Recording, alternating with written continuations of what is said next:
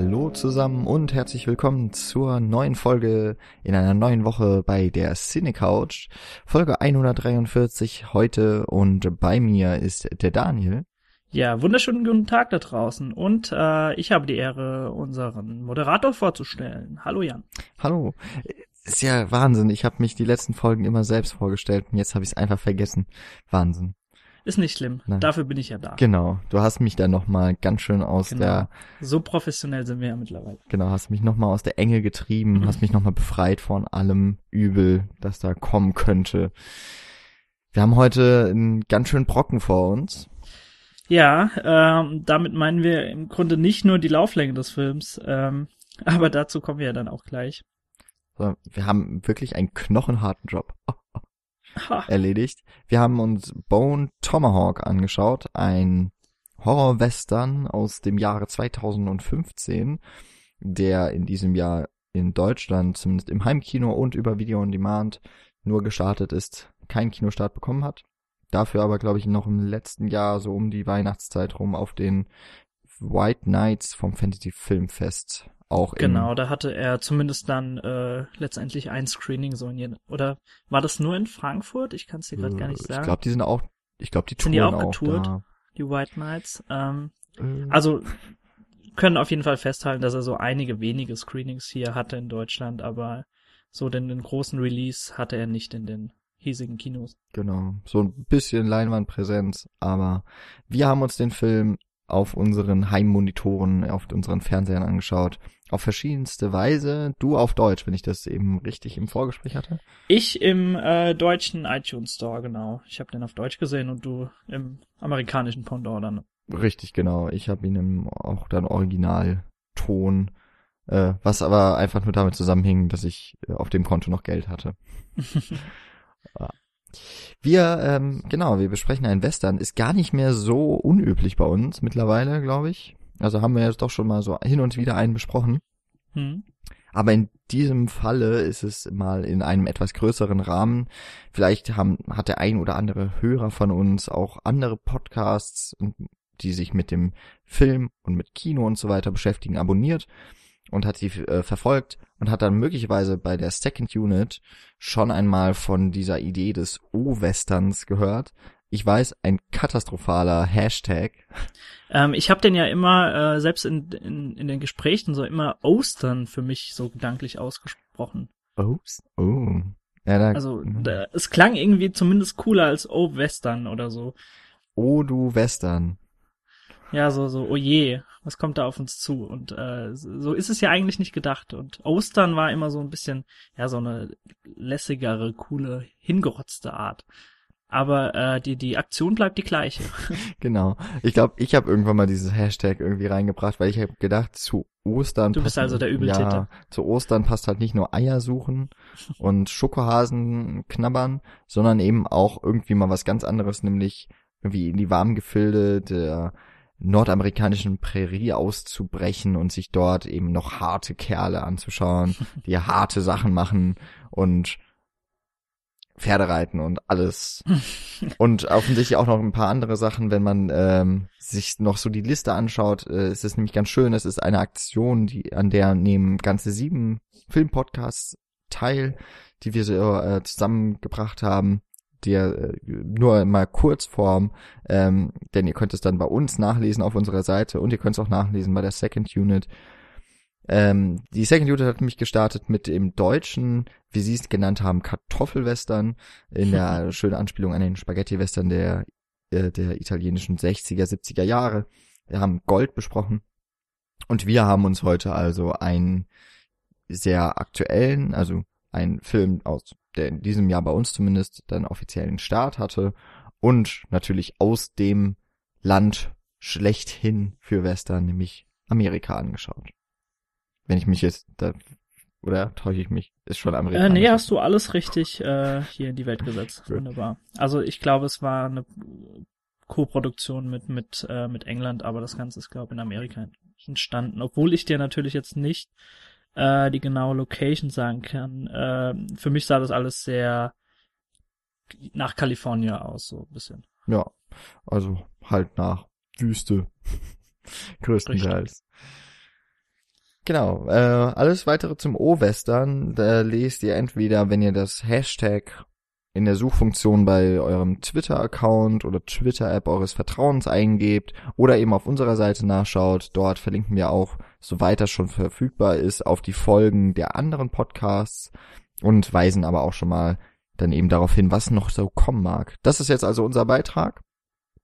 Und äh, bevor wir in den in die Besprechung des Films starten, möchte ich mal noch auch, ähm, ich komme nicht ganz raus aus diesem Second Unit Erwähnungsrhythmus, äh, in bester Manier versuchen wir doch mal euch ein bisschen äh, ja anzuteasern, was es euch bringt, wenn ihr uns irgendwie erwähnt, wenn ihr uns lobt oder euch einfach mal äh, Gehör verschafft oder eben auch schriftlich euch irgendwie an uns wendet. Wir haben uns sehr gefreut, dass eine weitere kurze iTunes-Rezension eingegangen ist in den vergangenen Wochen noch im Februar und zwar äh, sehr passend dann eben auch dazu, dass das ja jetzt so eine Ostern-Vorbereitungsfolge ist von einem Herren oder einer Dame äh, mit dem wahrscheinlich eher gekünstelten Namen, ich weiß es nicht, A.G.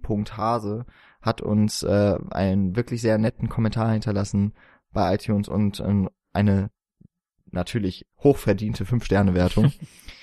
und wenn ihr auch mal so im Podcast genannt werden wollt, dann macht es wie AG Hase und schreibt uns irgendwie was ganz Nettes.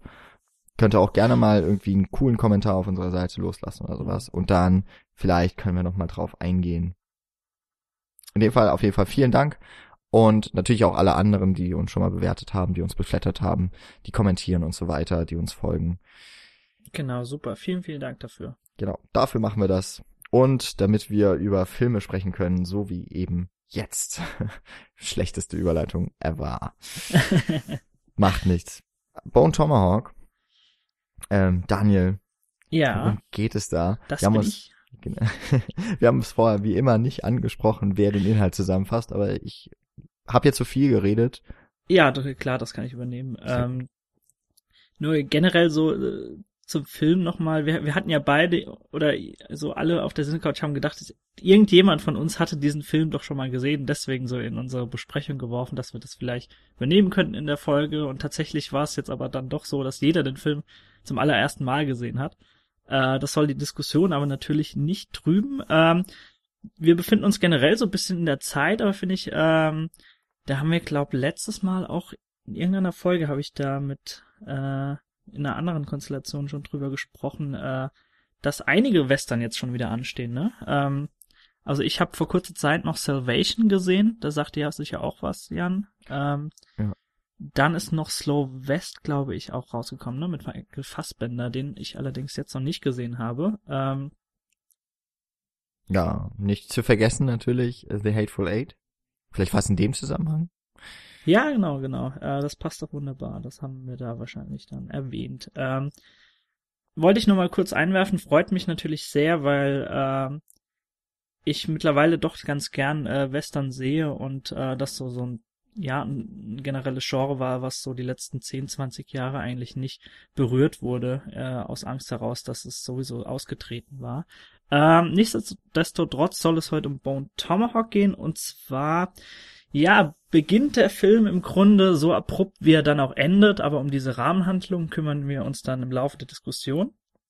Äh, der Film macht uns aber von Beginn an mit zwei Strauchdieben bekannt. Äh, gespielt zum einen von Sid Haig, äh, den einige Genrekenner so von teilweise Rob Zombie Filmen kennen, äh, und der andere gespielt von David Arquette, der äh, damals auch schon mal 1999, hattest du mir gerade gesagt, gell? Ähm, in, in einem weiteren, ja, äh, horrorlastigen Western im Grunde mitgespielt hat, namens Ravenous, ähm, zusammen mit Guy Pearce und ich glaube äh, David Carlyle war es.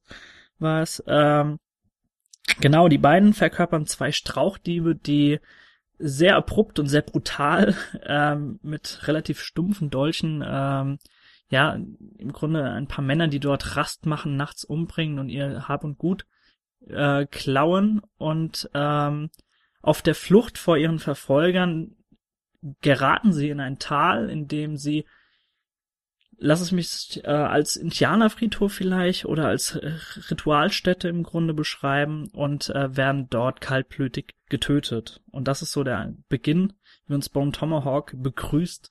Äh, ziemlich rabiat das alles.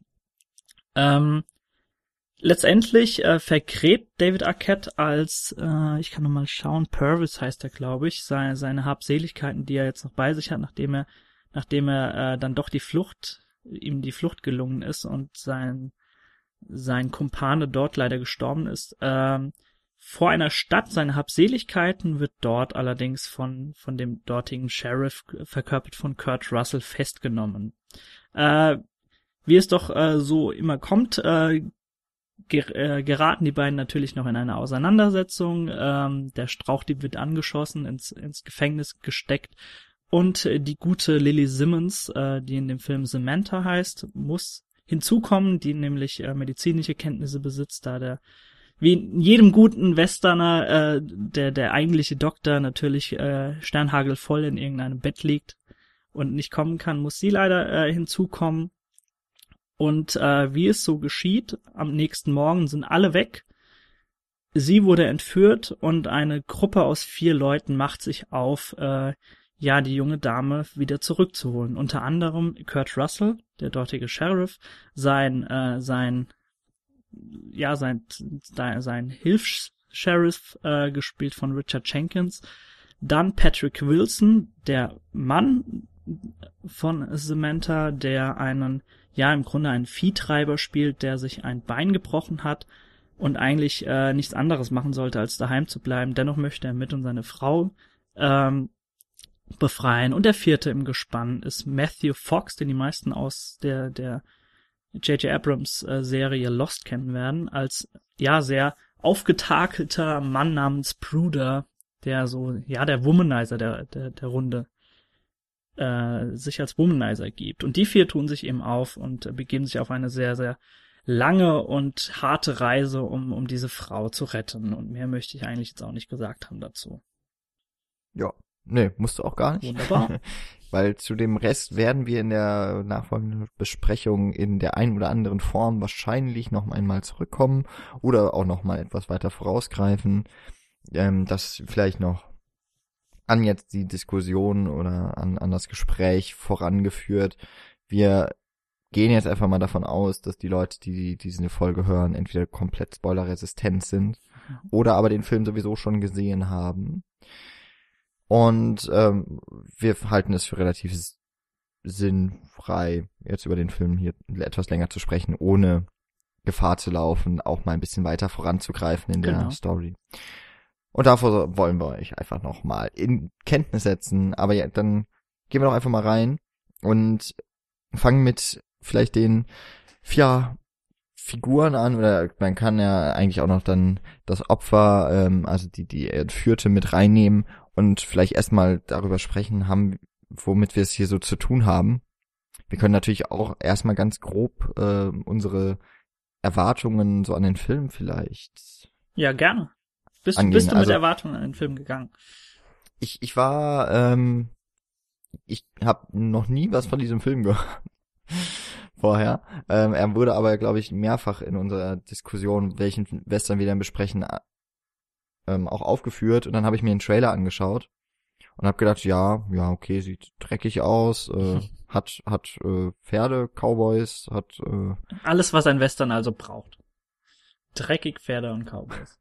genau so, so die etwas bessere Art von Western, so die eben, aber die man jetzt auch so aus den letzten Jahren eigentlich gewohnt ist, mhm. die eher etwas ähm, wie deromantisierend ähm, diesen, diesen Western-Mythos neu erzählen. Und dann war ich beim iTunes, weil ich eben dort den Film laden konnte und äh, leihen konnte. Und da war ich dann überrascht, dass gar nicht äh, Western dabei stand, sondern Horror. Und da war ich schon ein bisschen perplex und habe gedacht, hm, ob der jetzt so gut passt in eine in eine Reihe oder in diesen ja doch in diese Reihe eben von sieben Western, die besprochen werden mhm. sollen, äh, von sieben Podcasts. Und ähm, ja, bin dann erstmal so, ob, wo, also eben nur mit Kenntnis des Trailers und so ein paar der Schauspieler, bin ich dann halt mal so reingestolpert und habe gedacht, dass ich eben ja so ein, eine relativ neue, eine eine moderne ähm, Adaption eben des Mythos so mitbekomme von eben den Männern, die an der Frontier leben, ähm, also an der Grenze zur Wildnis Hm. und äh, die Probleme, die damit einhergehen. Und was dann aus den Erwartungen geworden ist, sage ich vielleicht dann erst äh, später. Ja, Wie war ähm, das bei dir? ist echt schwierig in Worte zu fassen. Also, ähm, es sind auf jeden Fall so zwei Dinge, die da äh, mit reingespielt haben. Zum einen diese, diese Welle in den letzten ein, zwei Jahren dieser ja relativ hochwertig und dennoch unabhängig äh, produzierten Horrorfilme, die sehr, sehr gut teilweise ankamen, ähm, um nur mal einige Namen reinzuschmeißen, also so Dinge wie Babadook oder It Follows und ähm, in, in, zum einen habe ich so in diesem Atemzug teilweise von dem Film gehört, äh, gar nicht mal auf den Inhalt bezogen, sondern dass ja so eine neue Welle an, an so eine so eine neue Welle an Filmen, so eine frische Prise äh, hereinbringt und teilweise auch so ein paar Genres mixt und daraus was Neues äh, entwickelt. Einmal das und zweitens eben, wie ich äh, kurz vor der Inhaltsangabe schon mal angesprochen habe, äh, ähm, dass so in den letzten zwei, drei Jahren auch tatsächlich dann wieder einzelne Western vermehrt dann auch wieder in die Kinos kamen. Und äh, Salvation, den ich davor gesehen habe, der, äh, der hat mich jetzt nicht vom Hocker gerissen, aber ich fand es einfach mal wieder sehr schön, äh, in, in diese Standardsituation teilweise, die dort auch dann genutzt werden, teilweise im Film mal wieder einzutauchen in, in neuen äh, unabgegriffenen Filmen und nicht einfach immer wieder auf diese Klassiker zurückgreifen zu müssen. Und das waren so diese zwei Beweggründe, die mich dazu veranlasst hatten, dass ich auch äh, vor längerem schon diesen Film in die, in die Runde geschmissen hatte, nachdem ich von ihm natürlich dann auch von den von den Fantasy-Film White Knights im Grunde da äh, von diesem Ableger äh, dort dann auch von dem Film gehört hatte. Das waren so die die ja die Erwartungshaltung, die zumindest dann bei mir aufgebaut wurde. Und ähm, vielleicht können wir ja gerade mal so damit loslegen. Ist vielleicht am, wirklich am besten, wenn wir schon über einen Western reden. Es steckt auf jeden Fall sehr viel Western in äh, Bone Tomahawk drin. Das kann man Mhm. schon mal sagen. Wir haben die, dann kommen wir nämlich auch jetzt, glaube ich, so gleich auf, auf die äh, Figuren, Genau, die ja. dort hauptsächlich agieren. Ähm, wir haben eben ein so, ein- so ein kleines Dorf, diese, diese typischen Western-Towns, also wie man sie eben aus Filmen vor allem kennt, ähm, noch eben keine befestigten Straßen, ähm, die Häuser sind eher ein bisschen spartanisch, wobei man, glaube ich, das, dieses Städtchen nie wirklich so richtig sieht in seiner Gänze, Ja, du kannst nur nicht sehr so, du fragmentarisch kannst nicht so richtig äh, erfassen, aber du hast trotzdem das Gefühl, dass ich wie so bei dem klassischsten Dorf, äh, dass, dass ich das Leben so zwischen der Bar und dem Haus des Sheriffs und vielleicht dem Gefängnis, was ist so die drei Eckpunkte oder die Eckpfeiler des eines jeden Dorfes äh, waren, äh, so ein bisschen das Leben dort abspielt. Genau. Aber es, äh, was wir schon erfahren, es gibt auch einen Bürgermeister, also es ist schon äh, einigermaßen befriedet, Mhm. das Ganze.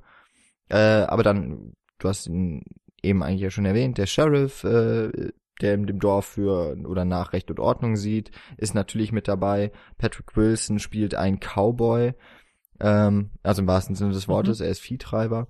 Und ähm, es sollte eigentlich, glaube ich, gerade befördert werden und hat sich dann aber blöderweise sein Bein gebrochen bei äh, Hausarbeiten, also auf dem Dach. Genau. Ähm, dann haben wir noch den, den Hilfs-Sheriff, der auch immer wieder, äh, der hat so einen Tick irgendwie, dass er eben sagt, äh, ich glaube, es ist meine, meine Pflicht als Hilfs-Sheriff zu sagen oder es ist äh, meine, mein, äh, meine Einschätzung als Hilfs-Sheriff, dass so und so ist. Ähm, und dann haben wir noch eben ja auch den Saloon, wo sich die Leute betrinken. Äh, wir haben die ja, eben gleich zu Beginn die Wegelagerer, Mhm. die die Banditen, die auf auf jeden Fall auf, auf Geld und auf Dollars eben aus sind. Und alles so zusammengeworfen und, und wenn man eben diese Charakterkonstellation irgendwie schon mal aufbaut, Figurenkonstellation, und das Ganze eben noch in einen staubigen, sandigen Western äh, Kosmos und, und ein, in so ein Gebiet schafft, dann hat man erstmal schon mal alles so zusammen an Zutaten. Die Revolver fehlen natürlich dann auch nicht.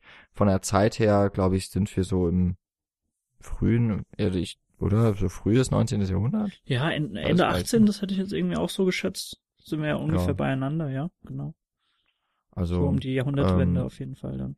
Genau, und das ist halt schon so ähm, auf jeden Fall losgeht in Amerika, dass die, die, die Siedler auf jeden Fall mehr äh, zur, ja, dass sie eben, ja, siedeln, Genau. sich ansiedeln und, und ähm, Zivilisation ein Leben aufbauen. Weise, genau. Genau, Also, dass wir letztendlich dann auch tatsächlich erstmal von einer Final Frontier sprechen können. Ähm, was du jetzt äh, so in diesem Gesamtpackage an, an Western noch nicht erwähnt hast, was allerdings natürlich dann auch dabei ist, äh, sind so die, die Indianer so als, als nicht fassbares Böses. Das waren sie nämlich tatsächlich auch so in den, in den Anfangsjahren des Westerns. Ähm, konnte man nicht wirklich davon reden, dass, äh, dass die Indianer vermehrt in den Filmen auftauchten, äh, im Sinne von, dass wirklich äh, ja inhaltlich äh, Diskussionen oder Konfrontationen entstanden, äh, dass du wirklich teilweise halbstündige äh, Sequenzen gesehen hast, dass, dass die dass die zivilisierte Bevölkerung, die Indianer sich teilweise getroffen haben, weil in, in den Anfangsjahren war es teilweise oftmals so, dass die Indianer durchaus präsent waren, aber immer nur so innerhalb der Gespräche als so opakes, nicht fassbares Böses, als generelles Böses da draußen in der Wildnis beschrieben wurden und deswegen die äh, die die Charaktere angetrieben wurden und äh, dass die Indianer dann wirklich auch so inhaltlich dazu kamen, da ähm, das dauerte dann wirklich noch mal so 10, 20 Jahre. Ähm, genau, die haben wir aber auf jeden Fall auch hier in Bone Tomahawk dabei. ja, auf die würde ich auf jeden Fall dann später nochmal äh, genauer eingehen, wenn wir auf diesen Genre-Mix Richtig, richtig. Äh, ja. Wir haben ja aber selbst in der Bevölkerung ähm, eine relativ un, ja, unwichtige Persönlichkeit, aber selbst innerhalb der Bevölkerung wohnt ja dort mittlerweile auch eine, der, der sich, äh, ich glaube, er ist ja selbst Indianer, ne? Ähm, also im, im Film wird er, glaube ich, nur der Professor genannt. Ähm, aber er selbst ist Indianer und wohnt auch in diesem Dorf und ist mittlerweile zivilisiert. Genau. Und ähm, ich habe jetzt gerade noch mal äh, mehr durch Zufall auf der Seite der IMDb, äh, die ich noch so zu als Gedächtnisstütze auf hab, habe ich mir Plakate angeschaut von dem Film. Und ähm, Mhm. der hat auch noch mal die vier Männer alle ähm, in, ins, in den Fokus gerückt und hat sie dann eben schnell beschrieben mit äh, beispielsweise Patrick Wilson als The Cowboy und Kurt Russell als Sheriff eben als The Law. Ich glaube auch die, die, Mhm. äh, kann man, ich kann es ja gerade noch mal kurz für mich aufmachen. Ähm, also dann gibt's hier noch den Armed, an Armed Gentleman, was nicht so ganz äh, in das, in diese kurze Fassung passt. The Town Doctor ist die Lily Simmons und The Backup Deputy. Ähm, was finde ich von der Vermarktung her ziemlich genau auf das dann zutrifft, was man auch im Film letztlich sieht, weil die Mhm. Figuren, ähm, diese, vor allem eben diese vier Männer, doch sehr den Stereotypen des Westerns entsprechen. Alle auf ihre Art und Weise irgendwie so ein Teil Mhm. dessen abbilden, was man aus früheren Filmen gelernt hat. Das sind die Personen, die haben damals den Westen befriedet und äh, haben dafür gekämpft irgendwie und, und sind ja, das sind halt so diese Typen von damals, die man aber eigentlich eben auch nur aus den Filmen kennt und somit irgendwie zu so einer Mhm. ja zu einer etwas äh, über eben auch den Film eine zu so Meta-Persönlichkeiten geworden sind für diese Zeit. Und ähm, dass eben ja tatsächlich mit diesen Stereotypen gearbeitet wird und damit jetzt nicht unbedingt gebrochen wird. Also es ist jetzt eben nicht, dass es eine ironische Form wäre, wie man das äh, ja auch in den letzten Jahren gesehen hat, also Million Ways to Die in the West beispielsweise. Ähm, oder eben auch Mhm. der Schuh des Manitou. Ähm, sondern eigentlich ist es eine eher so eine Art von Huldigung von vor damals. Ich weiß gar nicht. Also man man passt die Figuren so stark irgendwie auf Western. Auch der das könnte auch in den 50er 60er Jahren entstanden sein, finde ich. Ja, also da kann man echt drüber diskutieren, ob man es äh, dem Film so ein bisschen auch als als Schwäche auslegen möchte, dass er nicht aus diesen Stereotypen ausbrechen möchte. Ähm, du hast gerade so die 40er, 50er, äh, vielleicht sogar auch noch so in die 60er rein erwähnt. Äh, in diese Zeit passen diese vier Charaktere wunderbar. Du hast sie ja auch so ein bisschen als Metatypen Typen gerade äh, beschrieben. In den, in den 60er, Ende 60er, 70er, 80er waren dann tatsächlich auch so die Jahre, in denen du sagen konntest, dass sie wirklich bewusst äh, harte und kantige Stereotypen reingepackt haben, nur um das letztendlich dann innerhalb der Handlung so ein bisschen auszuhöhlen und was Neues zu schaffen. Ähm, was natürlich dann auch nochmal so für einen neuen Aufschwung im Western gesorgt hat. Aber so 50er, 60er, die haben sich wirklich relativ stark auf diese Stereotypen äh, verlassen und das macht auch Bone Tomahawk. Und äh, ich muss leider sagen, dass äh, das ist natürlich, wie du gesagt hast, man kann de dem Zuschauer wird es dadurch sehr, sehr einfach gemacht, einen Film teilweise einzuordnen und eine gewisse Erwartungshaltung zu schüren, äh, was für Diskussionen auf einen zukommen werden. Aber letztendlich äh, traut Bone Tomahawk sich darüber hinaus nicht wirklich viel, außer dass ich äh, zumindest bei Lily Simmons äh, dazu sagen möchte, dass sie nicht so nur die typischste äh, Damsel in Distress ist, auch wenn man sagen muss, äh, dass sie natürlich dann entführt wird und so überhaupt erstmal der, der ja der der der springende Punkt, der die Motivation äh, gibt, dass dass dieses Vierergespann äh, der der Männer aufbricht, um sie zu retten. Äh, trotz dessen kann man nicht sagen, dass sie, äh, dass sie nur so die, die, die typische Frau verkörpert hat, wie in den Anfangsjahren des Westerns, dass sie ähm, wirklich nur hinter dem Herr zu, ste äh, zu stehen hat und auf ihren Mann zu warten hat, der vielleicht jahrelang nicht wiederkommt und ähm, ihr dann letztendlich sogar ausgelegt wird, dass, dass sie eine schlechte Frau ist, wenn sie sich vielleicht äh, von, von ihrer Leidenschaft oder so neuen Männern hingibt oder neu orientiert. Also wirklich diese festgefahrene äh, Rollentypisierung einer Frau. Äh, das kann man bei Lily Simmons, also bei der Samantha hier nicht sagen, weil sie zumindest eine gewisse Autorität auch ausstrahlt in dieser kleinen Bevölkerung. Ähm, ich habe es ja schon anfangs erwähnt, also der der Doktor ist leider nicht einsatzfähig, um diese Wunde zu versorgen, und dann wird sie natürlich dann äh, hinzugezogen, äh, weil sie selbst medizinische Kenntnis hat und dann äh, letztendlich ja auch was leisten kann, was die Männer gerade alle nicht in, imstande sind. Ähm, das ist äh, so ein Fakt, der mich so ein bisschen äh, ja zufrieden gestimmt hat, wäre vielleicht fast zu viel gesagt, aber der äh, ja nochmal so eine frischere Prise da reingebracht hat in die Rollenkonstellation. Ja, bei, bei Lily Simmons, glaube ich, kann ich gar nicht so sehr mitgehen mit deiner Einschätzung, weil also was halt klar ist, äh, sie, also also als Damsel in Distress, das das hat sich, ähm, ist ja eben dieses dieses ähm, auch eigentlich ein Stereotyp, so ein Plot-Element, mhm. äh, eben die entführte Freundin, Frau, Tochter häufig auch, die gerettet werden muss und aus eigenem Antrieb eben nicht entkommen kann. Was immerhin ganz äh, dann noch interessant ist, dass eben auch ähm, später Teile der Gruppe äh, gefangen genommen werden, die sich auch mhm, nicht genau. befreien genau. können, äh, was also Geschlechter äh, irrelevant eigentlich ist, ja, ähm, dass dass diese Gefangenschaft der der dieser Ureinwohner oder Eingeborenen, äh, dass die irgendwie ähm, eben einfach gut funktioniert und gut organisiert ist. Aber ähm, wenn was du halt sagst, ne, der der Doktor, der eigentlich äh, zu Rate gezogen werden muss, der wird eben auch als allererstes aufgesucht, ist aber dann eben betrunken und dann nimmt man eben die Frau, die es hm. wahrscheinlich, die, die es gut macht und so weiter, aber sie ist halt auch da eigentlich aber ist nicht, die erste Wahl, Wahl ja. was aber für die Handlung natürlich noch so ein bisschen mehr Dramatik schafft, weil eigentlich hätte sie gar nicht an dem Ort sein dürfen, eigentlich hätte genau. wer anders. Insofern äh, kann man das irgendwie auch für wenn man mit diesem gesamten Rollen, äh, mit diesem, mit dieser Rollenkonstellation, mit der, mit der Handlung irgendwie, wenn man sich da nicht zu sehr auch dran aufhängen möchte, dann ist das schon in mhm. Ordnung.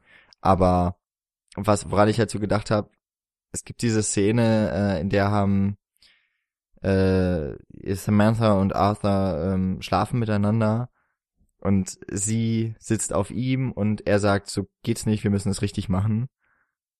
Und und übernimmt die Kontrolle und äh, sie gehen eben in in die eigentliche in die eigentlich gedachte Stellung äh, über.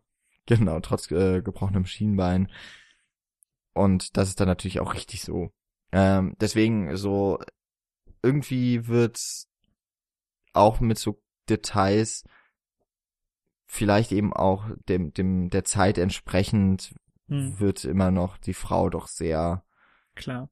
Äh, in die Also, Schranken gewiesen. Es kommen ja auch gar der nicht viele Western ist vor. und bleibt nach wie vor auch so äh, so da- das Männergenre. Also ähm, da da ist der da bildet Bone Tomahawk natürlich auch kein Ausreißer. Soweit würde ich da auch gar nicht gehen. Ähm, ich muss auch sagen generell so in, wenn wenn ich Western sehe haben es äh, ja äh, Frauenrollen bei mir immer sehr sehr schwer, weil ich äh, vor kurzer Zeit in der Uni ähm, einem Seminar äh, mich mit mich ein bisschen tiefergehend zumindest mit äh, Johnny Guitar beschäftigt habe. Das ist ein Film von Nicholas Ray.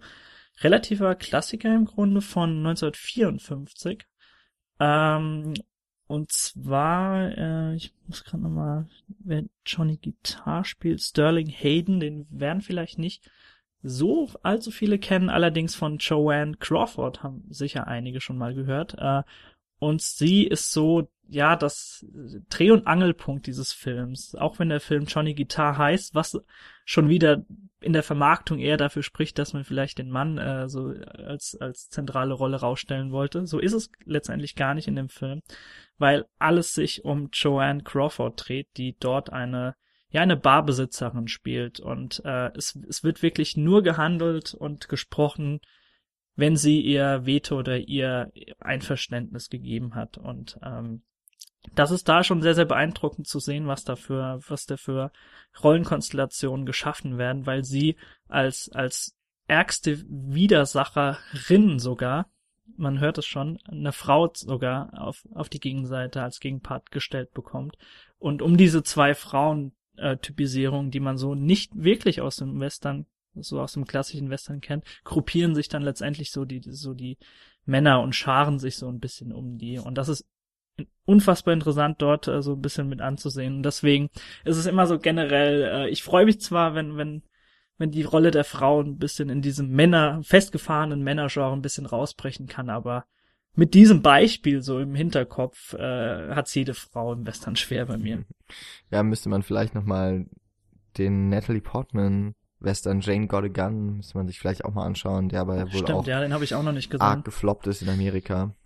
Ähm, ja, Western haben es eben auch generell noch nicht so leicht und offensichtlich Mhm. ist es eben tatsächlich auch bis heute noch hauptsächlich ein Männergenre, auch wenn ich jetzt damit nicht sagen möchte, dass das ein Genre wäre, das hauptsächlich von Männern geschaut wird oder gemocht wird, sondern aber eher, dass eben die Protagonisten Mhm. meist männlich sind und auch wenn ich mir so die Welt eben jetzt hier in äh, Bone Tomahawk anschaue, dann gibt's da irgendwie noch die die Frau des Bürgermeisters und ich glaube, es gibt zwei Stimmt, von ja. diesen ähm, ich habe die vergessen, wie Frau des, des Sheriffs gibt's eben auch noch. ja, stimmt, genau, die kommen nur vor und dann gibt's ja, glaube ich, Selbst noch, die hat aber kein Wort, äh, keine, keine Zeile im Film. Nee, also und wenn, äh, was sehr unwichtiges.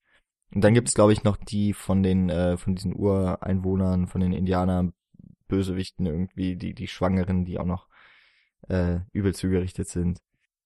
Genau. Aber es ist und bleibt nun mal so das Männergenre. Also das man, man kann es von der Metaphorik einfach tatsächlich wirklich, äh, und das wurde auch in der Filmwissenschaft teilweise auch so äh, gemacht, äh, so weit treiben, dass so das, das zivilisierte, äh, ruhige, menschlich bevölkerte Leben, so dass die Männlichkeit ausstrahlt und dieses verrohte, ja die Wildnis, die im Grunde da draußen noch vor der Final, Final Frontier liegt, äh, die zu gefährlich ist, um überhaupt einen Schritt da reinzusetzen, ähm, die da äh, so, dass das die Weiblichkeit äh, ja symbolisiert. Also dann, das sind wirklich belegbare filmwissenschaftliche Analysen, die da teilweise äh, gemacht wurden, dass es teilweise so weit geht. Gerade auch so in, in Analysen von Feministinnen, die sich dem Thema angenommen haben. Aber äh, wollen wir es dabei belassen? Ja, äh, ich finde, du hast gerade einen ganz guten, eine ganz gute Überleitung eigentlich gegeben, nämlich äh, die Wildnis, in die sich dann auch die Mhm, Männer aufmachen gern. müssen, die ähm, die diesem Indianerstamm irgendwie folgen, der äh, oder auf die Indianer kommen wir gleich noch zu sprechen. Ähm, und sich dadurch eben durch ein noch nicht befriedetes Gebiet wagen müssen. Auch eins, das ähm, offensichtlich, ich, das hat auch irgendwie so einen ganz seltsamen Namen, wo sie hin müssen, Valley of, äh, of Death oder sowas sogar. Also so Todestal oder sowas wird es dann wohl im, im Deutschen sein oder sowas ähnliches, ähm, wo dann das Ziel ihrer Reise möglicherweise liegt, denn äh, diese ganze Unternehmung, die da eigentlich jetzt getroffen wird, die Verfolgung der ähm, der der Entführten und und der Entführer, das ist eigentlich alles noch so in relativ großer Unkenntnis und einfach mal so im nach bestem Wissen und Gewissen geraten, mhm. wie man jetzt noch die die Samantha retten kann und den ähm, einen Deputy, der auch entführt wurde. Genau, also äh, die die äh, Männer machen sich mich auf ähm, eine Reise noch zu Pferd äh, zu Beginn und werden aber relativ schnell auch schon damit auseinandergesetzt, dass eben dort ähm, viele ja, dass da eben auch mit Wegelagerer unterwegs sind, dass man niemandem trauen kann und dass mhm. man besser erst schießt und dann fragt. Genau, sie haben, sie haben so die, die erfahrenste Person, die eigentlich in diesem Vierergespann ist, was das alles da draußen angeht, so als Einzelgänger, äh, ist nun mal Matthew Fox, der äh, Pruder äh, verkörpert, also dieser, dieser charming Boy im Grunde, der sehr bedacht darauf ist, dass sein komplettes Outfit vollkommen weiß ist, bis zu der Stute, die er letztendlich hat und äh, dennoch von, ich glaube, er lässt es auch so teilweise in den Dialogen äh, durchsickern, dass, dass ich glaube, seine Mutter oder auch Geschwister teilweise damals umgebracht wurden, als er zehn war von Indianern und er damals quasi so diesen ja, diesen Rachedurst geschworen hat im Grunde und letztendlich auch sehr, sehr viele Indianer auf dem Gewissen hat und sich zumindest teilweise dort draußen auskennt und dann so die wichtigsten Informationen, was sie denn machen sollen, wenn sie nachts schlafen, ähm, die kommen dann letztendlich immer von ihm. Aber du hast gerade schon durchblicken lassen, äh, sie müssen relativ schnell merken, dass, dass dort draußen mittlerweile Kräfte am Werk sind und das sind dann auch nicht nur Strauchdiebe, sondern auch wilde Tiere, denen sie dieses Vierergespann äh, eigentlich nicht so wirklich gewachsen sind mit so Persönlichkeit wie mit diesem tatterigen alten äh, Hilfs-Sheriff. Ja. Und dann, ähm, was noch, dass eben auch immer noch diese Gefahr irgendwie immer ähm, dieser Indianer, ähm, dass die auch irgendwie immer vorherrscht. Also mhm. weil, weil das irgendwie, man hat sie noch nicht gesehen, man hat ja auch nicht mitbekommen, wie irgendwie diese Entführung stattgefunden hat, ähm, dass die eben aus dem Nichts kommen können, dass sie ja auch im, im äh, in dem Terrain vertrauter sind und äh, dementsprechend diese Gruppe der Verfolger auch äh, überlegen in einer, in einer gewissen Sicht. Mhm. Auf der anderen Seite sind aber eben auch diese vier Charaktere sehr sehr überheblich darin zu sagen, ähm, das sind ja nur dumme Tiere, die nicht denken können, die nicht verstehen, ja. was Waffen sind, ähm, die sehr krude irgendwie äh, in ihren Möglichkeiten sind. Und dementsprechend äh, ist auch der, der Bruder nicht sonderlich zimperlich, was es eben, wenn es eben auch darum geht, Kinder oder, oder Frauen zu töten, zumindest erzählt er eben davon, dass er mehrere oder über 100 Indianer äh, in seinem Leben schon getötet hat und das ohne mit der Wimper zu zucken, weil in der Welt, in der jetzt Bone Tomahawk angesiedelt ist, die Ureinwohner Amerikas eben tatsächlich als Tiere angesehen werden. Mhm. Das war auch etwas, was ich in The Revenant noch so ein bisschen mit ähm, in die Diskussion geworfen habe. Eben, ich finde es jetzt gerade interessant, dass diese Indianerfiguren äh, wieder sehr stark in die ähm, auch in die, die, diese wieder etwas wildere und mhm. ähm, antagonistische ähm, Funktion gesteckt werden, wobei das bei The Revenant jetzt nicht so einfach zu äh, mhm. ähm, so festzumachen ist, aber aber ich weiß, was du meinst, also so, so im Grunde so letztendlich so eine so eine verrohte Bedrohlichkeit ausstrahlen und äh, damit im Sinne davon äh, ausgesprochen wird, dass hier äh, schaut Leute, das passiert, wenn man der, wenn man den Menschen da draußen keine Zivilisation an die Hand gibt. Ja, das habe ich auch irgendwie so gedacht, ist etwas, was eigentlich schon lange überholt ist und was auch in Filmen so überholt schien. Also auch wenn, wenn er kitschig und, und romantisch und bla ist, äh, hier, äh, der mit dem Wolf tanzt, hat ja mhm. eigentlich diese Versöhnung spätestens dann gebracht vom äh, eben den in Anführungsstrich, äh, in Anführungsstrichen unzivilisierten äh, Wilden und eben dem weißen Mann, der da hinkommt und, mhm. und meint, alles besser zu wissen. Und dass danach eigentlich auch mehr ähm, darauf geachtet wurde, wie man auch vielleicht mit der eigenen Geschichte umgeht. Aber jetzt zumindest macht Bone Tomahawk wieder, da schlägt er wieder in die ganz andere Richtung. Also jetzt sind wir aber ein bisschen davon abgekommen, was wir eigentlich, dass nämlich dieser Kampf gegen die Wildnis und äh, die Art und Weise, was, äh, wie der im Film umgesetzt ist. Ähm, darauf wollten wir eigentlich noch eingehen, bevor wir zu den Indianern kommen. Mhm. Ähm, weil du hast mir gesagt, du, du hast da so in dieser, nennen wir es mal epischen Breite, in der diese Verfolgung durch die Wildnis gezeigt wird, dass du da so einen, einen gewissen Grad an Realismusanspruch siehst oder ähm, wie genau konnte ich das verstehen? Also zumindest kann man sagen, ähm, wir können es ja einfach mal in Zahlen ausdrücken. Ich glaube, diese Verfolgungsjagd, ohne dass man irgendwelche zusätzlichen Informationen an die Hand gegeben bekommt, du hast ja schon gesagt, man kriegt nicht mal mit, dass diese Frau letztendlich entführt wird. Also sie, sie glauben zumindest oder hoffen zu wissen, wo sie hin müssen und man folgt diesem Vierergespann und das dauert, glaube ich, lass es, lass es äh, 70 Minuten sein, 80 Minuten vielleicht sogar, bevor wirklich so, wirklich so ein im Grunde so, so ein Turning Point letztendlich wiederkommt. Und ähm, ich finde, das ist so vielleicht der größte Kritikpunkt, um das vielleicht jetzt auch so ein bisschen durchsickern zu lassen, äh, den ich an dem, dem Film so ein bisschen anlasste, dass sich das sehr, sehr äh, auf den Erzählfluss einfach äh, auswirkt. Also dieser hohe Realitätsanspruch, den der Film gerade bei dieser Verfolgungsjagd äh, ansetzen möchte. Also es wird wirklich penibelst darauf geachtet, dass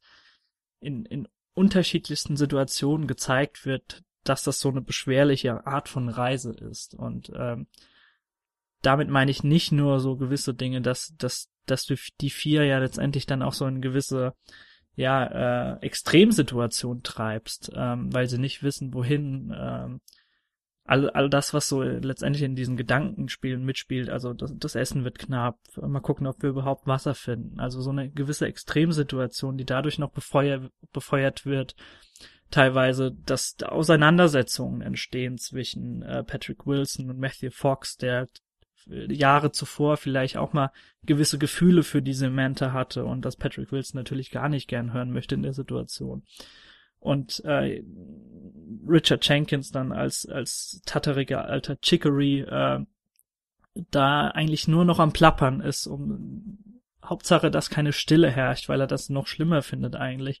Und das alles zu so einer aufgebauschten, ja, sehr, ja, aufgeladenen Situation bei den Vieren wird. Aber selbst andere Situationen, wir haben ja schon erwähnt, äh, Patrick Wilson hat ein gebrochenes Schienbein. Das, das wird peinlichst genau in mehrfach, mehrfach in Szenen teilweise äh, gezeigt und da war so der wirklich so der erste Knackpunkt, wo ich dachte, ähm, ob man das nicht genauso bewusst konkret rüberbringen kann, aber nicht so viel Screentime drauf verwendet. Ähm, ich habe da so innerhalb äh, mir selbst so ein bisschen diesen ja, so, so eine Diskussion geführt. Ähm, da ist mir so ein Zitat eingefallen. Ich glaube, das kam mal von teilweise Rudolf Arnheim und auch Fritz Lang hat das mal ähm, gesagt. Und zwar, dass ähm, ja Film im Grunde sich durch eine gewisse Selektion und auch Ausgrenzung auszeichnet. Also dass das Limitieren auf gewisse Aspekte letztendlich erst so erst den Kunstbegriff des Mediums ausmacht. Und ähm, das habe ich so in gewisser Weise diesem Realitätsanspruch gegenübergesetzt, so in dieser, in dieser Situation. Und habe gedacht, dass, dass man das Ganze vielleicht genauso, ja, hart und äh, letztendlich intensiv dem Zuschauer rüberbringen kann, aber vielleicht auch mal in 20, 30 Minuten und nicht in 70, 80. Ich weiß, hast du dich da gelangweilt gefühlt? Hast du das als intensiv empfunden? Wie, wie hat das auf dich gewirkt? Ja, ich, ich bin gerade auch so im Überlegen und auch da habe ich wieder so ein bisschen äh, schwingt so etwas The Revenant wieder mit, weil mhm. dort haben wir auch so einen beschwerlichen Kampf, der eigentlich gegen die Natur ausgefochten werden soll, oder den ich zumindest, ähm, was ich da so zentral gesehen habe, kann man aber alles in der Folge nachhören. Da sind Nils und Paul anderer Meinung als ich gewesen. Äh, sehr legitim, äh, dass sie das sind. Aber auch in dem Fall jetzt wieder, ähm, vor allem eben in dieser Länge, in der das gezeigt wird, war es doch so, dass relativ wenig richtig schief gelaufen ist. Also schon natürlich, also ähm, es gibt Konflikt zwischen Bruder und Arthur, die ähm, die gleiche Frau möglicherweise sogar lieben. Bei Bruder weiß man das jetzt nicht so genau. ähm, dass das äh, Chicory eigentlich gar nicht so richtig in diese Gruppe passt, so ähm, auch ein sehr untypischer Westernheld mhm. ist, das kann man ja noch äh, vielleicht auch noch so sagen. Auch Patrick Wilson als äh, Verwundeter ist ja erstmal jemand, der geschwächt ist, ähm, nicht diesem Männlichkeitsideale ja. entspricht. Und das machen ja äh, ganz im Gegensatz zu den beiden eigentlich Sheriff Hunt, Kurt Russell und ähm, Bruder als äh, eben dieser dieser Gentleman, im, im, der zivilisierte im, in der Wildnis, der ja bleibt mhm. bis zum Ende eigentlich, äh, bis zu seinem Ende zumindest. Und das, äh, was eigentlich ja, wo, wo vielleicht ein bisschen zu wenig draus gemacht wurde.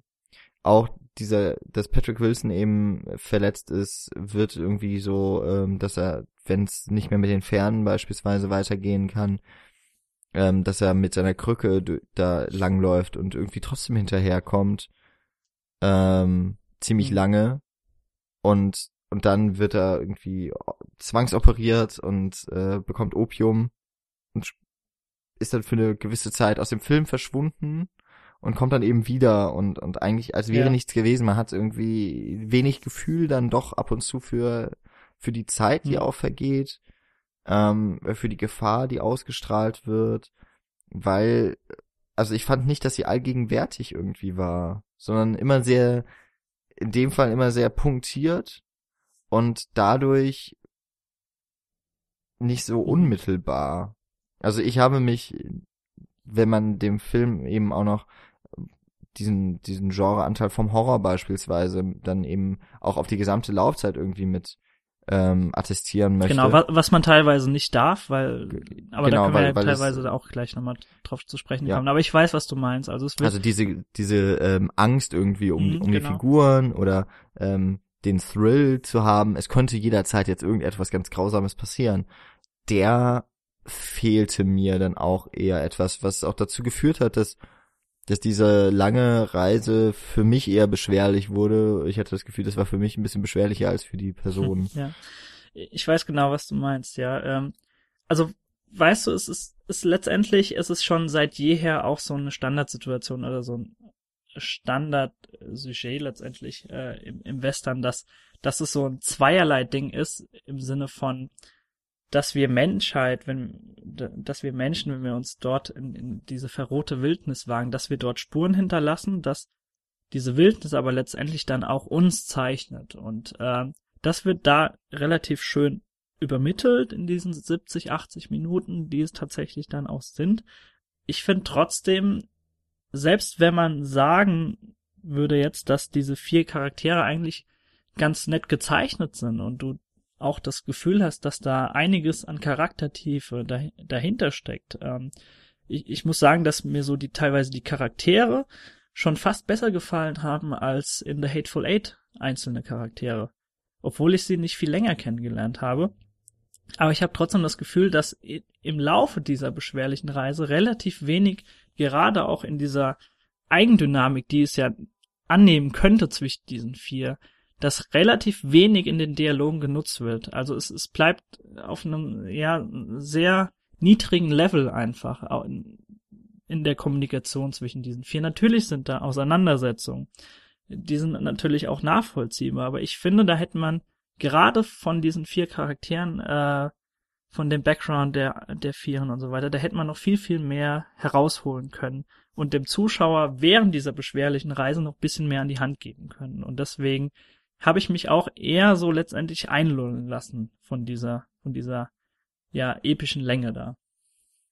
ist jetzt, ich, ich mag das ja relativ äh, wenig, über Filme so zu urteilen, was wäre oder wie hätte der Film das besser machen mhm. sollen, sondern ähm, ähm, eher dran zu bleiben, äh, was der Film macht und was er vielleicht damit versucht. Hm, eine Sache, auf die wir dann vielleicht jetzt auch noch so ein bisschen weitergehen können, ist nämlich ja, dass die äh, Indianer, dass die, die Antagonisten sehr lange gar nicht zu sehen sind. Und wenn, ich glaube, es gibt diese eine Aufnahme, äh, wo man die Silhouette sieht, mhm. relativ am Anfang. Genau, ich glaube, ja. das ist bei der ersten, äh, ne, also die, das erste Mal, dass zumindest einer dieser Indianer mordet oder tötet. Und selbst und da äh, ist ja diese Silhouette relativ im Dunkeln gehalten und du genau. kannst nicht wirklich was erkennen. Und das ist halt so ein bisschen die Frage. Versucht, also der Film lässt relativ lange den eigentlichen Feind so außen vor mhm. oder äh, er ist äh, nicht im Bild existent, er ist auch häufig nicht im, in, auf der Tonspur existent, sondern eher nur in den Gesprächen, in dem, in dem äh, Sujet der Gespräche. Und stattdessen weiß ich nicht, was, also der Film hat äh, diese durchaus ähm, auch in dem Fall jetzt legitime Wahl de, de, der Plotstruktur hat er eben meiner Meinung nach dann nicht genutzt, um dieses Vierergespann dieser sehr unterschiedlichen Figuren irgendwie eben wirklich so aufeinander knallen zu mhm, lassen. Mhm, genau. Und das wäre ja eigentlich, also ich nehme mal an, dass das eigentlich schon auch Sinn und Zweck war, ähm, diese vier zusammenzubringen und so lange eigentlich alleine diesen Film tragen zu lassen, bis es dann eben am Ende zu einem wahren Horrortrip dann doch noch wird, äh, der mit reichlich äh, Blut und und äh, auch Gewalt dann aufwartet und vielleicht die Person dann nochmal aufschrecken soll, die mit den äh, mit der Schwere ihrer Augenlider zu kämpfen hatten und sich vielleicht auch ein bisschen etwas anderes ähm, erwünscht oder erwartet hatten. Und, und da sehe ich so ein bisschen dieses Problem dieses langen Mittelteils, dass, dass äh, da auf jeden Fall schon Ansätze von dem zu, irgendwie zu finden sind, eben die Konflikte untereinander, die, die Schwere der Reise, das ähm, auch unvorbereitet los äh, eilen, das hinterher sein und und das zu langsam seins und und ähm, die Angst eben davor auch nichts ausrichten zu können. Und ähm, ja dass das irgendwie aber in, in diesen Ansätzen auch irgendwie stecken geblieben ist. Ich finde auch, wir haben ja jetzt schon äh, mehrfach erwähnt, dass, dass teilweise Horrorstrukturen durchaus vorkommen. Da werden wir jetzt auch gleich dann auch noch näher zu sprechen kommen darauf. Aber selbst, äh, du hast ja so diese, diese alles umfassende Angst, äh, die eigentlich durch die Indianer entstehen sollte bei dieser Reise schon angesprochen. Aber ich finde auch letztendlich auch so also auf der Bildebene wird das relativ selten, seltenst genutzt, ähm, dass der Film eigentlich sich damit äh, rühmt, äh, Horrorversatzstücke teilweise einzubauen. Also du hast in, in einem normalen Western, äh, glaube ich, würde es mehr Szenen geben, dass du wirklich so diese Prärie und diese Landschaft nochmal in, in ihrer Weite siehst. Vielleicht ein paar Einstellungen, in denen du sie über so eine einsame Berggruppe reiten lässt und äh, im Hintergrund teilweise einen Canyon zeigst oder teilweise ja Steinstrukturen, äh, die viel zu groß sind, dass irgendein Mensch die äh, ja in, in Gänze so realisieren kann, wie das entstanden ist alles. Also all diese verrohte, verrohte äh, Natur dort draußen. Ähm, es wurde aber gerade im Sinne von diesem Horror, der dort reingeflochten werden sollte, wurde einiges dann tatsächlich dann so ein bisschen in die Nacht verlagert. Diesen Tag-Nacht-Wechsel, äh, der dann dort vollzogen wurde, ähm, der wirkte auch dann letztendlich so ein bisschen repetitiv auf mich. Äh, und nicht wirklich signifikante Neuerungen auf dieser, auf dieser Reise. Also von, von Beginn an hat sich, ist es so, ja, losgepoltert im Grunde und äh, hat nicht wirklich so Fahrt aufgenommen und das hat sich dann auch so ein bisschen auf mich ausgewirkt, so beim bei der Rezeption. Ich finde es aber schon, dass das ähm, durchaus positiv zu erwähnen ist, dass der Film an, also finde ich auch sehr Western untypisch, sehr viel eben in der Dunkelheit spielt mhm. und dadurch so ein bisschen auf dieser, auf dieser Art und Weise diesem Stereotypen Bildern dann wieder, die man aus Western kennt, so, dass er die relativ, dass er den so ein bisschen entkommt, dass er die ne? wirklich, ja. ja genau, die kann er sehr ähm, charmant irgendwie auch umgehen, einfach dadurch, dass äh, wir eben nicht am helligsten Tag, ne, High Noon ist ist eigentlich der der Zeitpunkt des ja, Westerns genau. und hier ist es aber zwölf Stunden später, hier ist es eben Mitternacht. Wir haben den Mondschein und nicht die Sonne, die strahlt. Ähm, in aller Regel oder in einem sehr, äh, zu einem zu sehr langer Zeit in diesem Film ist es eben vor allem die Dunkelheit, die herrscht, mit der letztlich aber auch nicht so vieles ähm, gearbeitet Also, wird. Das ist dann wieder so ein bisschen schade. Wenn wir, wenn wir dem Film das, das generell so als Vorteil auslegen, dass er, dass er in dieser Hinsicht bisschen was Neues äh, versucht und äh, vielleicht auch so ein bisschen was, was du so genretypisch eigentlich äh, so am Tag und so, so eine gewisse Mittags Mittagszeit kennst, die Nacht verlagert, dann müsste das, müsste das Ganze doch aber theoretisch möglich sein für mich, so in meinen, in meinen Gedanken, dass du diese Bedrohlichkeit, die du selbst ja auch vermisst, äh, auf dieser beschwerlichen Reise, dass du die so ein bisschen aufkommen lassen kannst, gerade wenn das alles in die Nacht verlagert wird. Und selbst da finde ich nicht, dass du ja in irgendeiner Weise mal äh, Unbehagen spürst oder ähm, selbst selbst wenn sie ihr Stacheldraht da oder dieses Klingeling-Ding da aufhängen und mal äh, ja wilde Tiere ver vertreiben müssen. Ich ich habe mich nicht wirklich unbehaglich gefühlt auf dieser ganzen Reise. Und das ist eigentlich das, was ich mir erhofft hatte, als ich äh, gehört hatte, dass der Film so ein bisschen auch im Horror-Genre beheimatet ist. aber dann kommen wir vielleicht dazu, was auf jeden Fall dann horrorlastig ist. Das ist nämlich so die letzte halbe Genau, Stunde. ja. Ähm, da treffen die dann, ähm, sie haben mittlerweile Arthur ja zurückgelassen, ähm, weil er zu schwer verletzt ist, ähm, trifft diese Gruppe dann tatsächlich oder findet die Gruppe dann tatsächlich auch dieses Tal, äh, in der diese Indianer ansässig sind und werden dort ja auf übermannt. Mhm. Äh, sie werden selber gefangen genommen, beziehungsweise Matthew Fox äh, stirbt. Er eigentlich ja einer der, wie ich vorhin mal so gemeint habe, eigentlich eher einer der typischen Westernhelden. Äh, später stirbt auch Kurt Russell, also die, die eigentlich diejenigen wären, die im, im, im normalen Western die strahlenden Helden, vielleicht, äh, vielleicht auch nicht die strahlenden, aber zumindest die erfolgreichen Helden in ihrem Tun wären. Ähm, die scheitern in diesem Film zumindest ähm, oder müssen zumindest ihr Leben lassen für dafür, dass die anderen es schaffen können. Ähm, insofern da da weicht auch wieder der Film so ein bisschen den normalen Strukturen aus. Ähm, das fand ich noch ganz interessant. Aber ähm, ja, dann kommen wir eben zu den Indianern und dann, äh, was eben für mich Unbehagen geschaffen hat, war auch nicht unbedingt das Aussehen. ähm, sie haben so ein bisschen wie eben, äh, es sind auch Kannibal, ähm, Kannibalen. Äh, die haben auch so wie äh, Zähne von von Tieren oder sowas so als als äh, Kopfschmuck und sowas in in die Haut eingepflanzt. Äh, das, was aber wirklich so das Ekelhafte ist, dass sie irgendwie so eine Art von Knochen, glaube ich, äh, an ihrer Luftröhre Genau. haben, wodurch sie ähm, sehr laute, grelle Schreie als Kommunikationsweise, also als Alarm und, Mhm. und äh, Ja, also, Befehle oder sowas auf jeden Fall durchgeben können.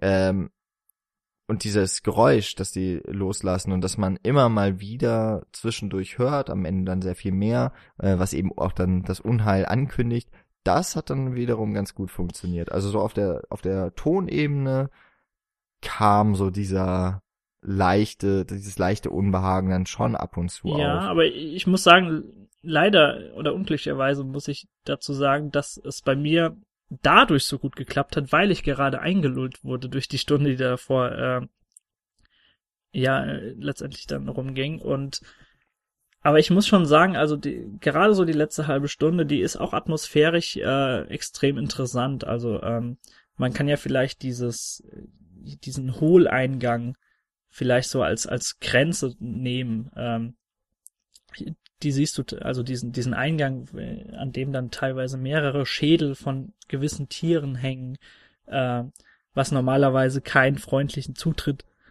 ähm, verheißt, ähm, den, den siehst du ja auch zu Beginn, als du diese zwei Strauchdiebe kennenlernst und du, du weißt jetzt so langsam, okay, sie, sie begeben sich jetzt langsam wirklich in gefährliches Terrain. Und äh, sobald sie durch diesen kleinen Hohleingang gehen, ähm, da nimmt der Film wirklich äh, Schwung und Auftrieb. Ähm, und gerade was auch so die Atmosphäre angeht, äh, also du hast ja, also was hast du gedacht, was das für für Auswüchse sind? Haben sie haben sie diese diese Knochen, die du gerade beschrieben hast, denkst du, die haben die sich eingesetzt oder ob dass das teilweise Auswüchse waren, die durch Kannibalismus oder so entstanden sind? Ich ich konnte es nicht so wirklich fassen äh, oder mir vorstellen, wo das herkommen sollte. Ja, ich musste so ein bisschen an eben auch Filme, die dann eher mit äh, Kannibalen so im, im mittelamerikanischen, südamerikanischen Raum irgendwie spielen, die sich eben auch die, das äh, so Knochen eben als als Schmuck irgendwie ja, also, mehr so einpflanzen, aber es, es wird ja auch mal gemutmaßt, glaube ich, dass diese Indianer eine Kreuzung aus eben äh, Ureinwohnern und Tieren, Tieren ja. wäre. Was aber, glaube ich, ein, ein einfach dummes Geschwätz sein soll, dass. Ja, ähm, aber zumindest äh, bieten diese, diese, diese Knochen da teilweise Zündstoff, dass, dass du, dass es dann sich letztendlich doch so, so ein bisschen um degenerierte äh, Indianerstämme handelt. Ähm, also gerade dieses gutturale ja, Geräusch, was sie dadurch dann teilweise machen, was du beschrieben hast, das ist, das geht dann teilweise dann doch schon so in die, eher in die Richtung Tier als Mensch. Ja, und da ist es eben das, was, äh, worauf ich immer, oder wo ich immer mal wieder so kurz davor war, irgendwie das schon so zu sagen, ähm, die Indianer oder eben die Ureinwohner als, als ähm, den, den Antagonisten oder die, eine Gruppe der Antagonisten auszuwählen, ist ja jetzt nichts hm. Neues. Was aber, finde ich, jetzt eben auch durch diesen Mix dann mit dem Horrorfilm noch hinzukommt, ist, dass dass diese Wesen oder dass, dass die Indianer eigentlich mehr zu Wesen oder Monstern mhm. werden. Mhm. Eben auch durch diese Geräusche und dass sie sehr, dass sie sehr unmenschlich, äh, äh entmenschlich werden mhm. eigentlich. Ähm, sie haben zwar sie haben offensichtlich noch ähm, die Gestalt von Menschen, aber äh, die Kommunikation ist doch relativ krude. Ähm, sie fressen oder sie, sie ernähren sich von ähm, anderen Menschen. Sie, denn ich hatte es vorhin mal gesagt, die haben ähm, auch die bekommen ja irgendwie Nachwuchs eben durch äh, die Fortpflanzung mit einer Frau. Und die Frauen äh, werden erstmal beschrieben und später auch gezeigt, dass die äh, geblendet wurden mit äh, so äh, Spitzen, vielleicht auch Knochen oder es war Holz, keine Ahnung. Auf jeden Fall äh, hatten die noch so äh, Stäbe in den Augenhöhlen hängen. Ähm, auch das irgendwie alles ein bisschen zu viel äh, für mich gewesen, um jetzt zu sagen, ja, das sind die Bösen. Mhm. Die haben kein Mitleid. Du wirst hier sterben, wenn du dich nicht irgendwie freischießen kannst. Und das kannst du in aller Regel nicht, weil du deinen, weil du vorher schon übermannt wurdest. Ja, äh, über, übermannt ist ein gutes äh, Stichwort. Wie wirkte denn diese, diese ganze Szene auf dich? Also, ähm, es, es fungiert ja wirklich tatsächlich so, so als Rahmen. Also der Film beginnt ja so abrupt, wie er dann tatsächlich dann auch in diese Endsequenz einsteigt. Also ich glaube, die drei legen sich so ein bisschen auf die Lauer. Und bevor ich geplinzelt hatte, waren alle drei über, äh, übermannt und äh, teilweise angeschossen, hatten links, rechts im Fuß und im Kopf überall Pfeile hängen und ähm, also ich, ich war da abrupt sehr mitgenommen, muss ich sagen. Also das, das wirkte dann tatsächlich dann doch auf mich äh, richtig heftig gewesen da. Ja, also das ist schon mal, es kommt so aus dem Nichts. Ja. Ähm, auch, auch für die Figuren und Du hast ja auch gesagt, du warst so eingelullt. Mhm. Äh, vielleicht war ich, war ich auch in so einem ähnlichen Zustand. Also ich war, glaube ich, nicht mehr so ganz bei der Sache, als dann der Film äh, in seine, in so sein Finale eingebogen ist. Und, und das weckt einen oder das rüttelt einen schon mal sehr stark auf. Dann äh, stirbt eben auch der erste von den Verfolgern und kurz darauf ist man dann in dieser, in dieser Höhle, in der ähm, Zellen irgendwie an, ähm, auch gebaut sind. Mhm in denen sie dann tatsächlich auch die Lily Simmons, also die Samantha finden. Und man hat auf jeden Fall schon mal ein sehr unwohles Gefühl, auch weil es alles sehr dunkel ist und man äh, sich jetzt noch nicht so ganz sicher sein kann, was da eigentlich ähm, jetzt als nächstes passieren wird.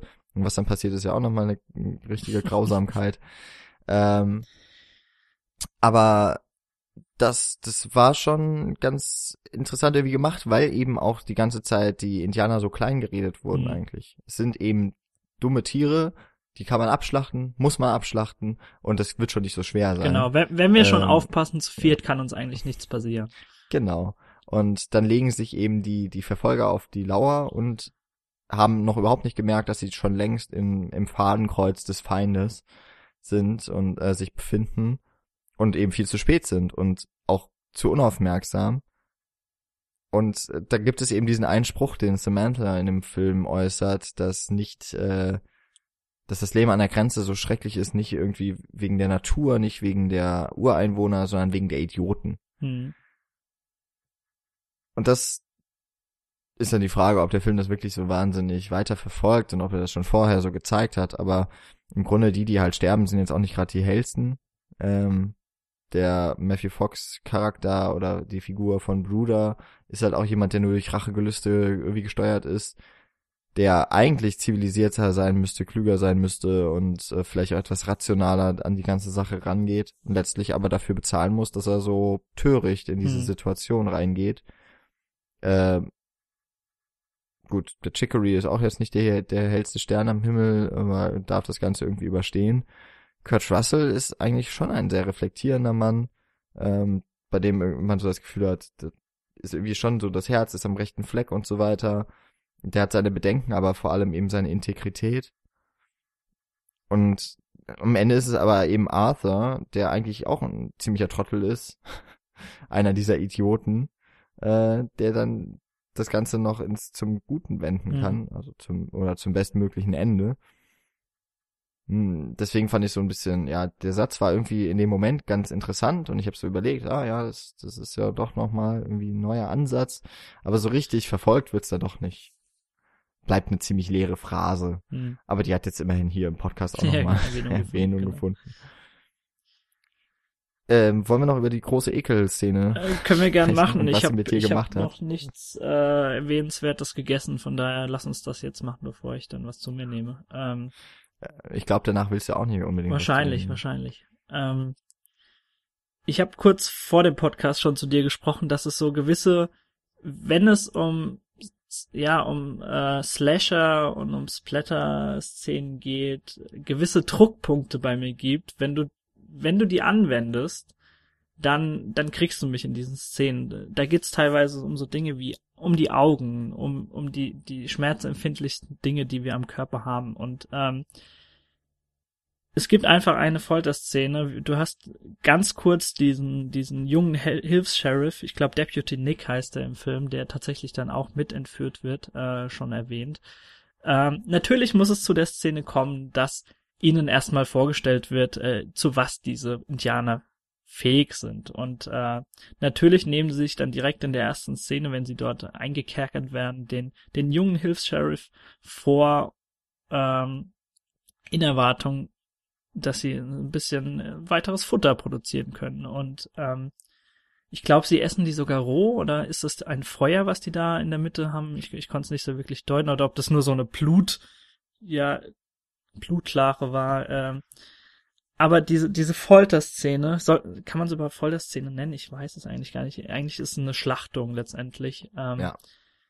Und ich glaube, er kriegt erst was, er wird skalpiert, er kriegt dieses Skalp in den Mund gesteckt, kriegt dort dann ein, ein Pflock reingesteckt, wird umgedreht und dann im Grunde letztendlich auseinandergerissen.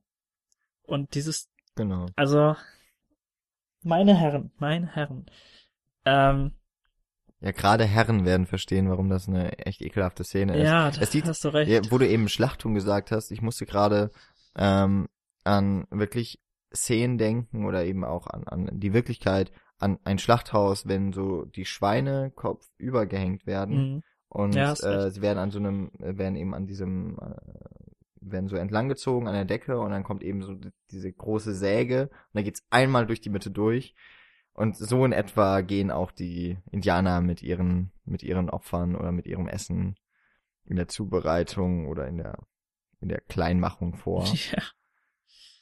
Ja. Äh, ist ziemlich rausgefallen, fand ich. Also Stimmt, der Film ist ja. jetzt, also ich meine, der Film legt ja gleich zu Beginn mit, ähm, ich glaube, die erste Einstellung ist, wie er einem die Kehle eben mit so einem stumpfen Dolch äh, durchgeschnitten wird. Genau. Was es eigentlich nur noch schrecklicher macht. Genau, äh, was sich auch nicht schön anhört. ähm, und im Grunde ist man halt schon so reingeworfen in diese Welt, in der, der geht's halt ganz schön rabiat zu. Aber dann ist eben sehr lange Zeit gar nichts so wirklich. Äh, es wird ein bisschen was geschossen und so weiter, aber eigentlich äh, nichts, was was jetzt äh, auch gerade so ein Horrorelementen, also wenn man jetzt an den Slasher denkt beispielsweise oder eben an Body Horror, Hm. äh, ist da eigentlich nichts drin und auf einmal kommt eben diese eine Szene und die hat mich angeekelt und ich weiß nicht, ich der Film hat war dann auf einmal auch eklig für mich. Ja, also äh, ich, ich, ich gucke generell eigentlich sehr gerne Horrorfilme und äh, mich kann man jetzt nicht so so schnell einfach aus der Fassung bringen, wenn wenn du mal da irgendwie eine Folterszene siehst. Also ich habe da schon einiges gesehen in der Hinsicht, aber ich ich ertappe mich bei den seltensten Fällen wirklich, dass ich dass ich meine Augen aufreiße und irgendwie die die Hände die Hände vor den Mund schnellen und ich eigentlich um Fassung ringe und eigentlich gerade gar nicht mehr sagen will, ob ich den Film weiterschauen möchte oder wo ich hingucken soll. Äh, Hauptsache nicht auf meinen Monitor. Und äh, das war mal wieder so eine Szene, ja. Äh, ich, ich kann jetzt, ich kann eigentlich gar nicht sagen, dass, dass, dass ich das dem Film positiv auslegen kann, soll, will, möchte, dass er mich da dann nochmal so von den Socken gerissen hat. Ähm, es hat ihn wirklich so, so in so eine, ja, eine eklige Richtung, wie du sagst, abdriften lassen.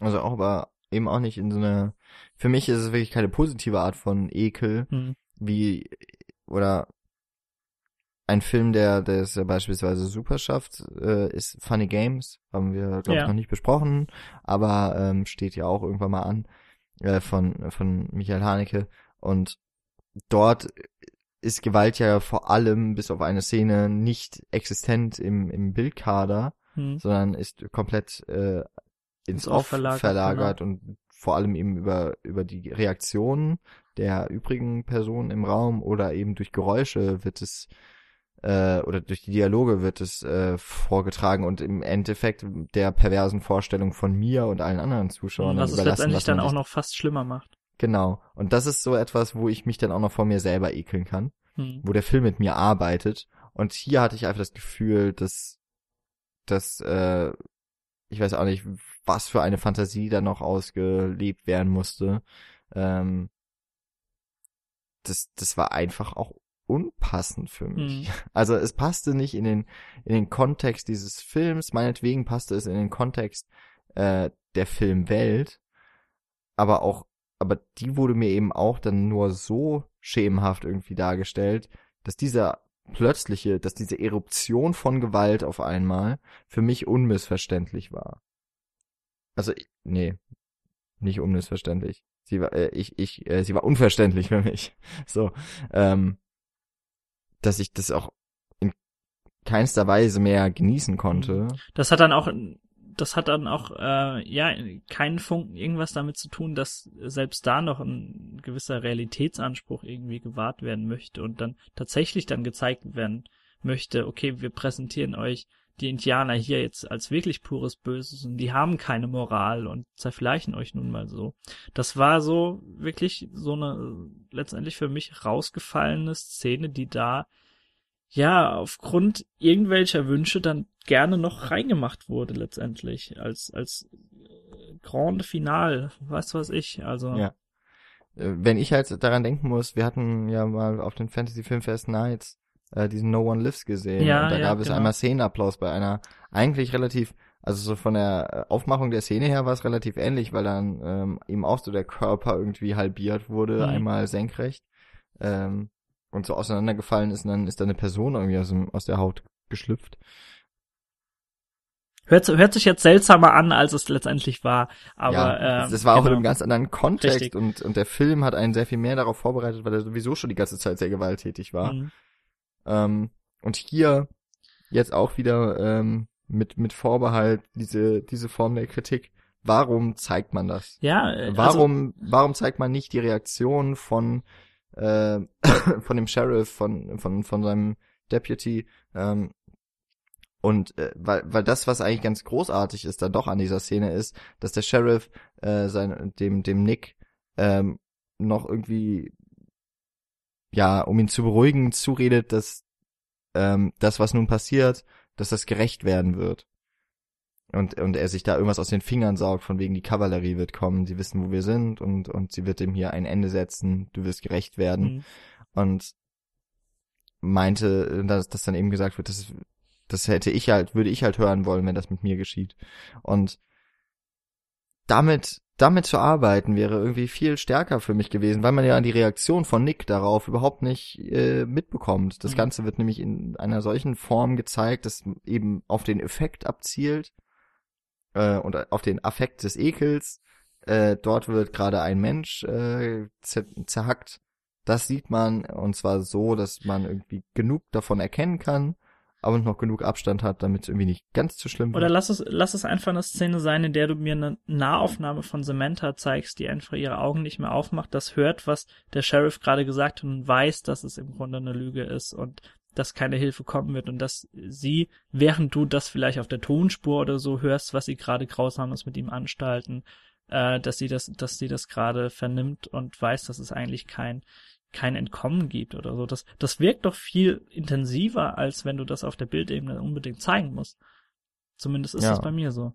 Wäre ich, wäre ich auf jeden Fall bei dir und würde das so sofort unterschreiben und würde ich auch nach wie vor, also hätte ich für die, für die ähm, deutlich elegantere Mhm. Methode auch gehalten, um, weil der Ekel kommt dabei auch rüber, es ist damit immer noch klar, was, äh, dass mit diesen Indianern nicht zu spaßen ist und dass dort, wenn nicht noch ein Wunder geschieht, eben keiner lebend herauskommt. Letztlich geschieht ja dann quasi tatsächlich das, nämlich das Wunder, dass eben Arthur aus, äh, aus welchen Gründen auch immer, wo er seine Kraft sammeln kann, ähm, gelingt es ihm eben, seine Frau und noch immerhin den Chicory zu befreien. Äh, was dann mit ihnen letztlich passiert, weil die sind ja ohne Wasser und ohne Proviant jetzt irgendwie nur noch ohne Pferde unterwegs. Das blendet der Film aus.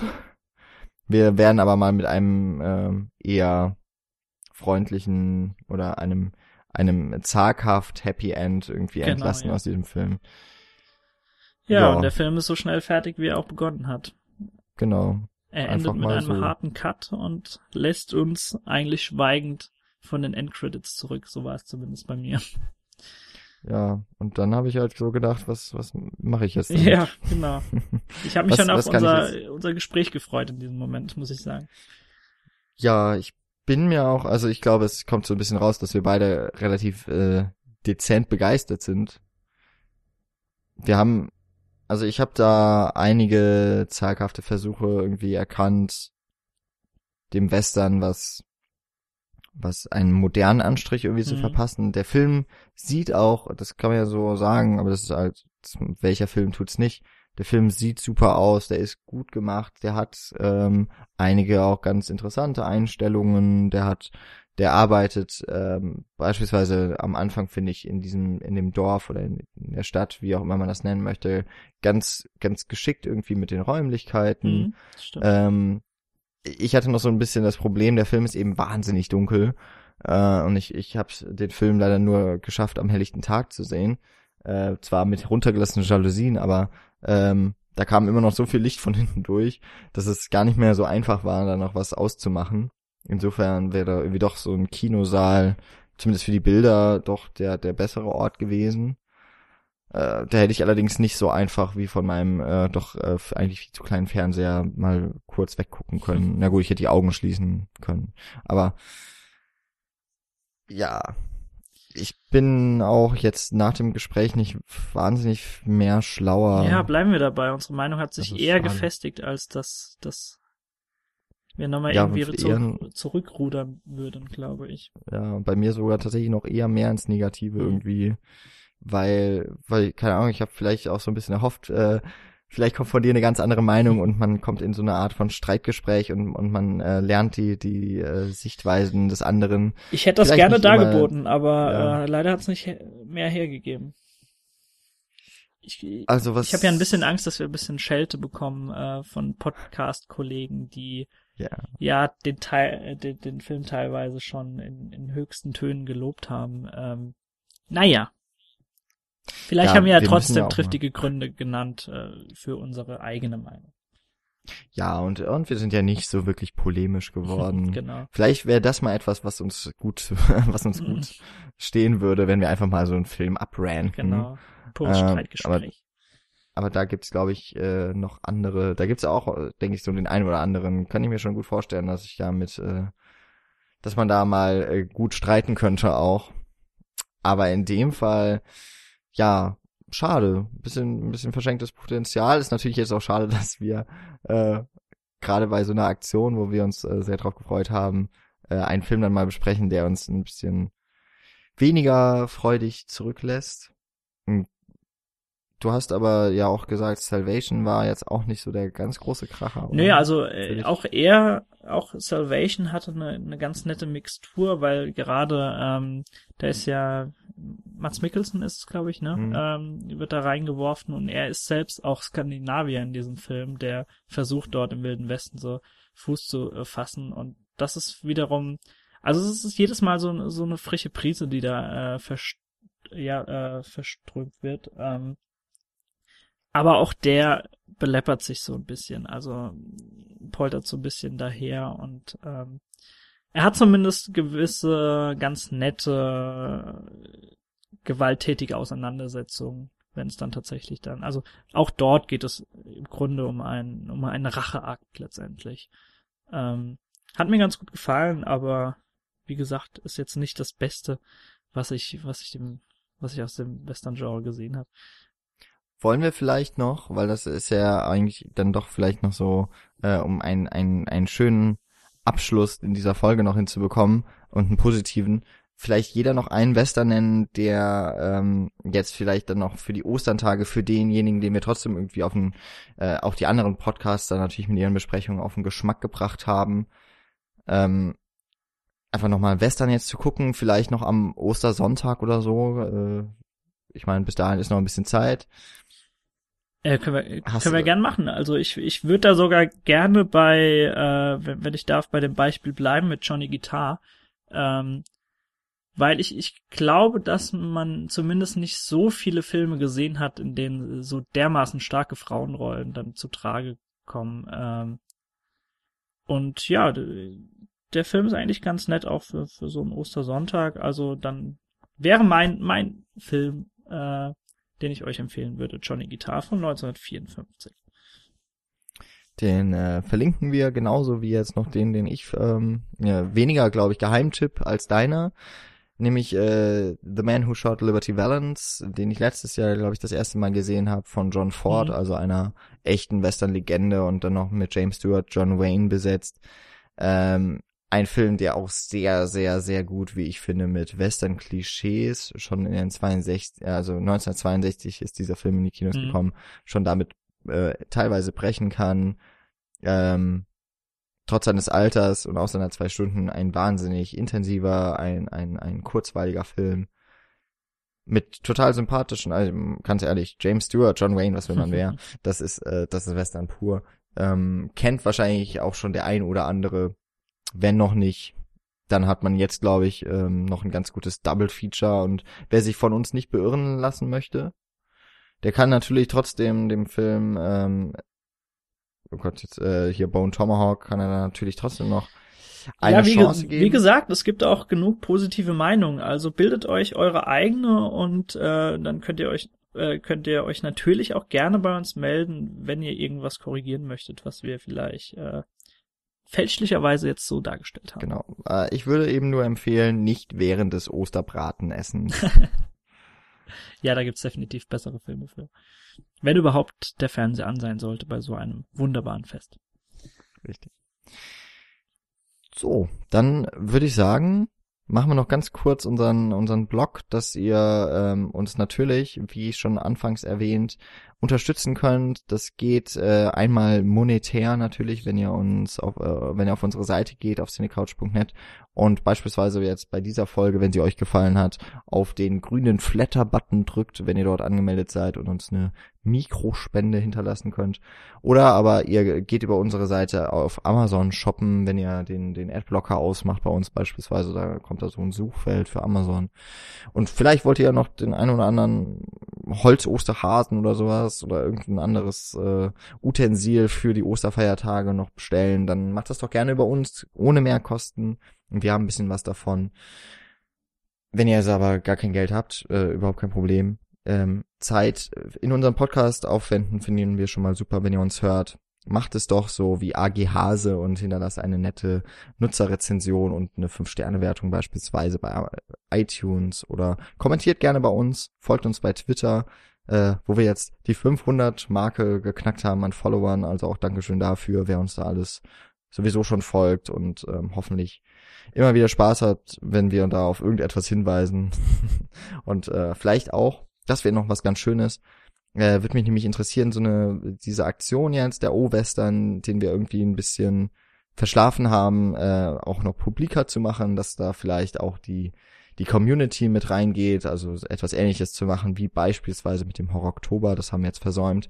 Aber wie findet ihr das? Ähm, gerne eben auch bei den anderen reinhören, äh, geht auf unsere Seite und schaut bei dieser Folgenbeschreibung doch, was da noch so besprochen wird. Und äh, lasst gerne Feedback da. Da freuen wir uns doch ganz, ganz sehr. So. Wunderbar. Dann vielen Dank, Daniel. ja, ich bedanke mich auch. Ich meine, es war trotzdem ein aufschlussreiches Gespräch. Das stimmt, das stimmt, ja. Also dann ähm, würde ich sagen, ihr guckt auf jeden Fall weiter Filme. Wir hören uns nächste Woche und viel Spaß bis dahin. Ciao, ciao. Tschüss.